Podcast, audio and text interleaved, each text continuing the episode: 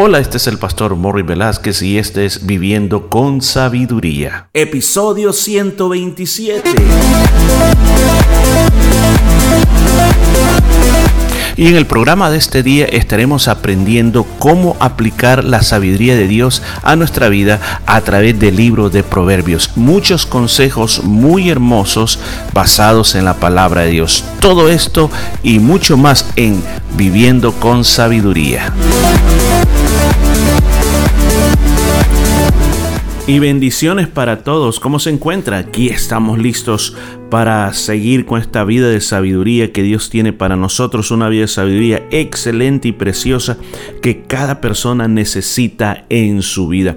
Vamos a derrotar todo eso que ha pasado todos estos años anteriores de malas decisiones y simplemente ser como nosotros somos. No, vamos a ser como Dios quiere que seamos. Así que vamos a ir al capítulo número 19, que es el capítulo que estamos explorando y hoy vamos a continuar con el versículo número 7. Y vamos a leer los tres versículos que este día vamos a tomar como nuestra base, como la porción de proverbios de este día. Versículo 7. Todos los hermanos del pobre le aborrecen. Cuanto más sus amigos se alejarán de él. Buscará la palabra y no la hallará el que posee entendimiento ama su alma. El que guarda la inteligencia hallará el bien. El testigo falso no quedará sin castigo, y el que habla mentiras perecerá. Parece que el tema, el tema de la amistad, el tema de decir la verdad es algo que está prevaleciendo en este capítulo 19. Veamos el versículo 7, entendámoslo, entendámoslo bien. ¿Qué es lo que está queriendo decir? El pobre, la persona pobre, parecería que no tiene amigos y parecería que hasta su propia familia se le pone en, en contra suya. Ni siquiera por medio de sus ruegos consigue que lo ayuden cuando más necesita. O sea, hasta dentro de su propia familia, el hecho que es pobre, como que no lo toman en cuenta. Aún familiares, amigos, y por más que suplica, no le hacen caso. ¿Cuántas veces nosotros no conocimos personas en los trabajos o en muchos otros lugares o amiguitos de la escuela? De que se decían, a veces señalaban a cierta persona decían, mira, ese que está ahí, el de los zapatos rotos, es el de los pantalones rotos, no, no tienen nada, no seamos amigos de él, él es muy pobrecito.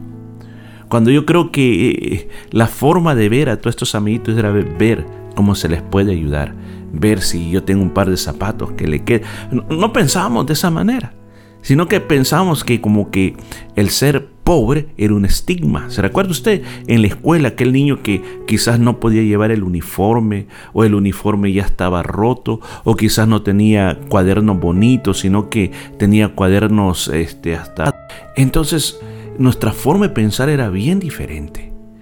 Pero ¿qué tal con lo que la palabra de Dios nos ahora nos ha enseñado?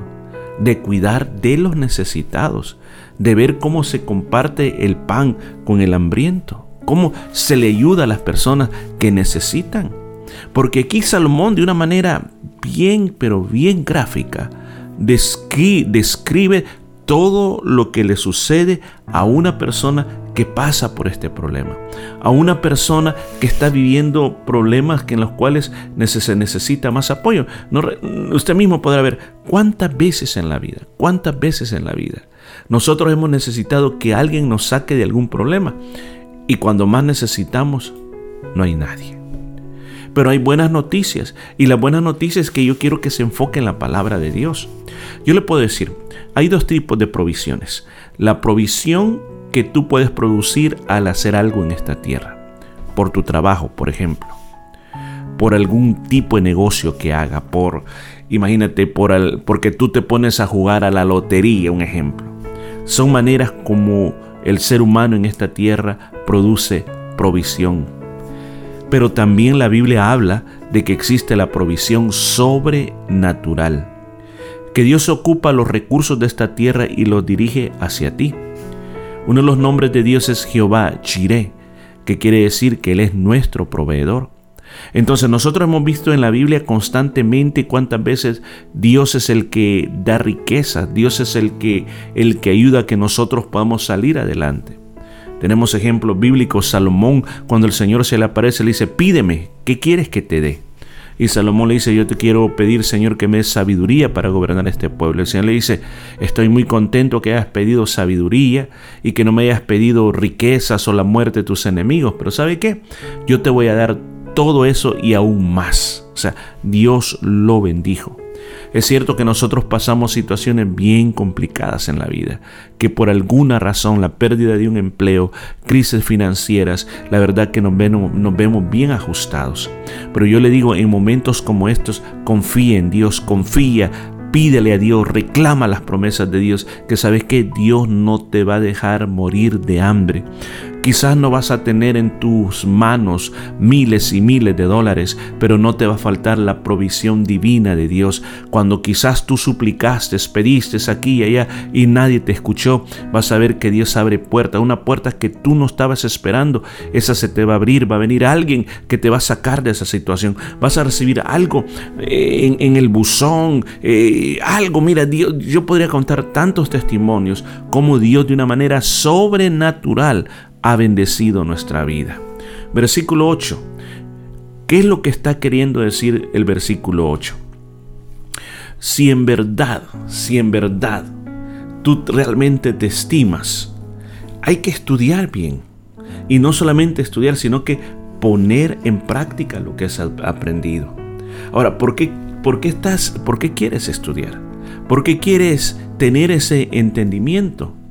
Porque ese, como estamos hablando aquí en Proverbios, no solo se trata de saber por saber, sino que se trata de llegar a ser personas con prudencia, personas con inteligencia, porque el conocimiento que estamos nosotros aprendiendo no es el de esta tierra, sino que estamos aprendiendo el conocimiento divino. Entonces, cuando yo hago eso, cuando yo comienzo a llenarme de todo eso, es que realmente estoy mostrando de que yo realmente me estoy amando.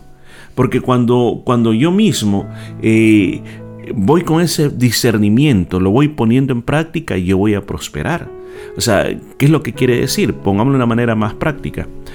Hoy usted está invirtiendo en su alma. Usted está eh, recibiendo ese entendimiento. ¿Para qué? Para que usted pueda tomar mejores decisiones. Yo no sé cómo usted practica lo que aquí hablamos. Yo lo trato de practicar lo más que puedo.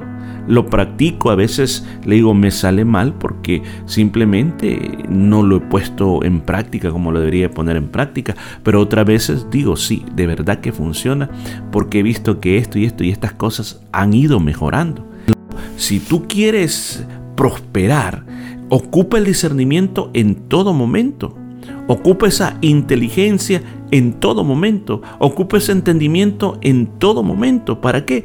Para que tú seas una persona de avance, que no te quedes estancado. Porque le digo, nosotros hemos sido formados por tantas cosas que no nos tendrían que haber formado. Pero nosotros caímos en eso y pensamos que es normal. Pero yo te digo, ese es el día que tú puedes comenzar a cambiar muchas cosas en tu vida pon en práctica lo que te está diciendo la palabra. Y recuerda, no es Morris Velázquez, yo soy un simple hombre que también necesito cambiar. Pero la palabra que te estoy leyendo, la palabra que te estoy explicando, esa sí puede cambiar tu vida de una manera grandiosa. El versículo 9, una vez más, viene acerca del decir falso testimonio.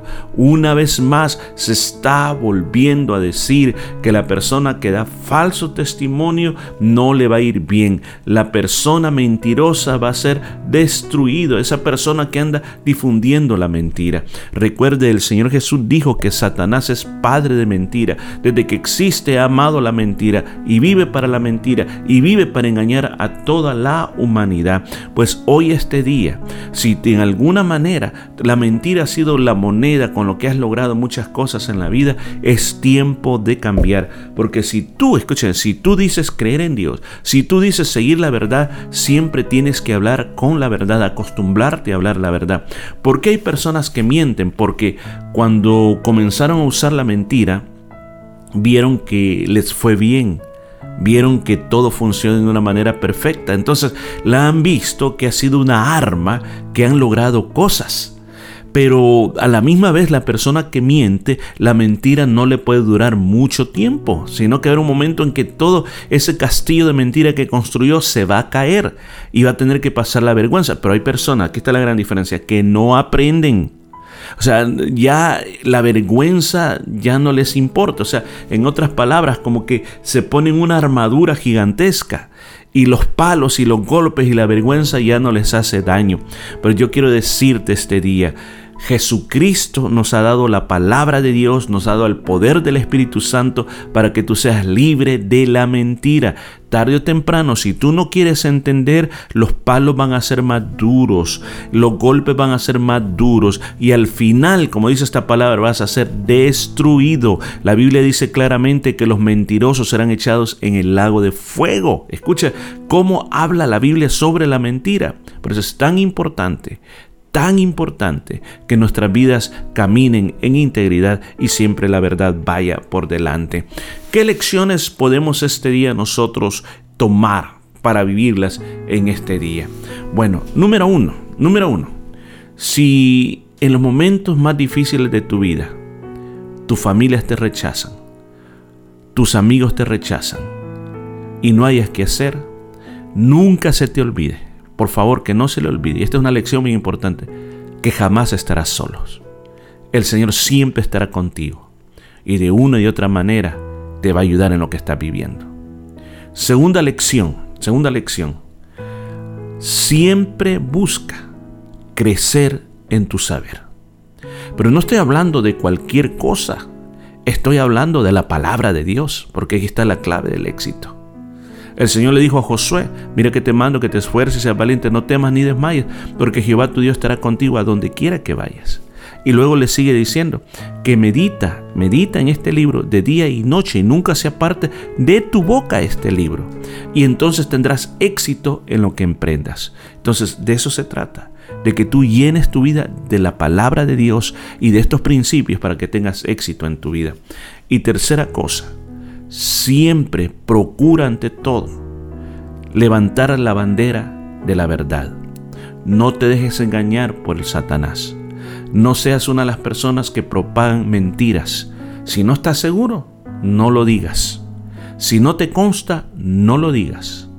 Porque llegará el día en que te, dirán, y usted vio, y dirás, no, yo no he visto nada, entonces vas a pasar vergüenzas. Siempre delante de ti. Bueno, dejamos hasta aquí y continuamos después con más de esta vida de sabiduría. Y esto fue todo por este día. Nos escuchamos el día de mañana.